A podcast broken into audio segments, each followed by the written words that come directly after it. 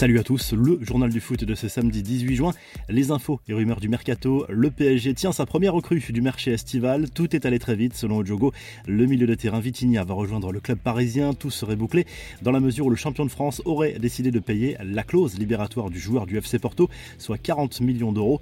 En Espagne, on relance déjà le feuilleton Erling Haaland qui vient pourtant de rejoindre Manchester City. Selon As, le Real Madrid prévoit déjà une offensive pour 2024 pour en faire le successeur de Karim Benzema.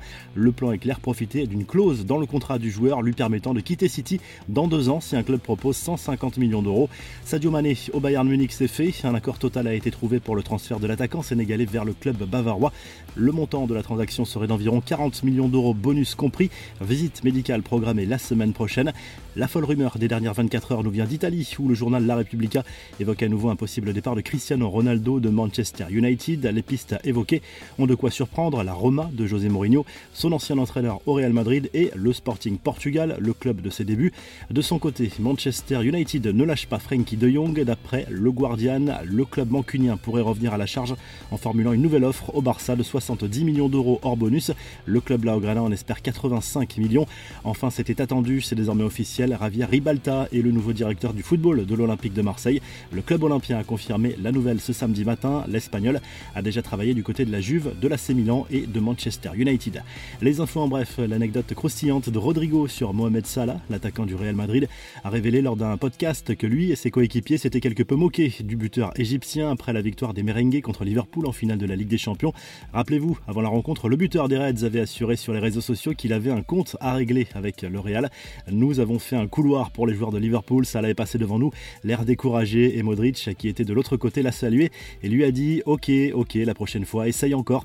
La déclaration de Salah a particulièrement motivé les Avant la rencontre. Dans notre tête, c'était déjà il faut gagner pour se moquer de Salah. Quand un gars vous provoque, parfois vous voulez juste gagner pour pouvoir vous moquer de lui, a confié le Brésilien.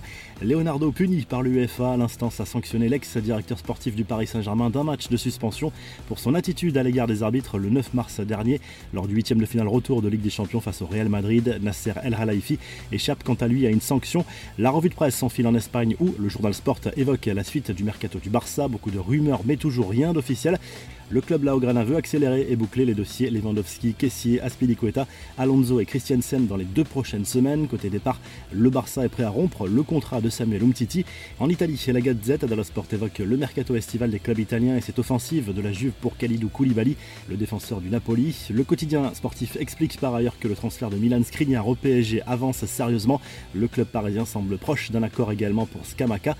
Le Corriere dello Sport évoque de son côté d'autres dossiers brûlants, l'arrivée imminente de Lukaku à l'Inter sous la forme d'un prépayant et les transferts potentiels de Milinkovic-Savic à Chelsea et celui de Selic à la Roma. Si le journal du foot vous a plu, n'hésitez pas à liker, à vous abonner pour nous retrouver très vite pour un nouveau journal du foot.